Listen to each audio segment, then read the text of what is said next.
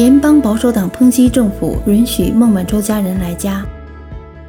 卑诗省高等法院周二和周三对孟晚舟申请放宽保释条件的聆讯中，外界得知，加拿大全球事务部去年为孟晚舟特别开绿灯，豁免限制入境防疫令，让孟的丈夫刘晓宗和两个孩子入境加拿大。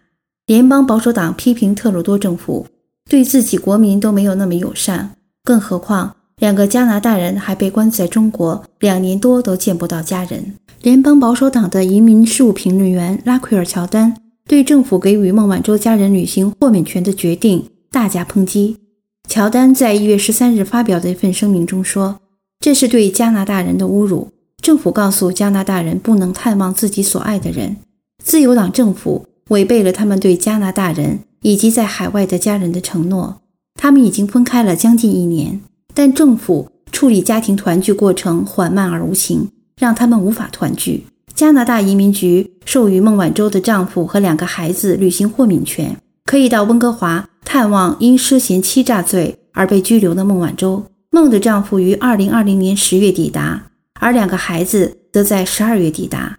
从那以后，他们一直留在加拿大。外交部的声明指出，加拿大最近已和中共达成协议。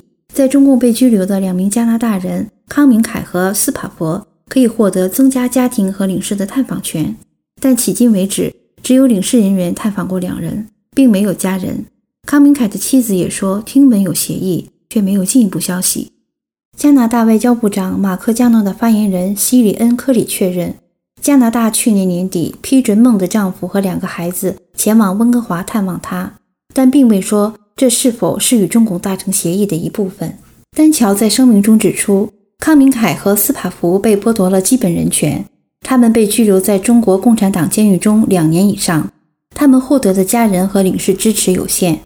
看到特鲁多政府继续对中共当局采取危险而幼稚的态度，真是令人失望。依照现行孟晚舟的保释条件，孟晚舟需遵守晚上十一点至凌晨六点的宵禁。白天可以在保安陪同下，在温哥华周围约一百平方英里范围内活动。他还必须佩戴 GPS 追踪器。孟晚舟律师团在法庭上称，保安人员随时和孟晚舟在一起，令孟晚舟增加了感染中共病毒的风险，希望解除保安限制。卑诗省法官威廉·艾克称，还需要时间考量，周三未决定是否放宽对孟晚舟的保释条件限制，一月底应公布决定。被控涉嫌欺诈、违反制裁伊朗禁运令等罪名的孟晚舟，如罪名成立，将被引渡至美国受审。孟的引渡案子定于四月结束。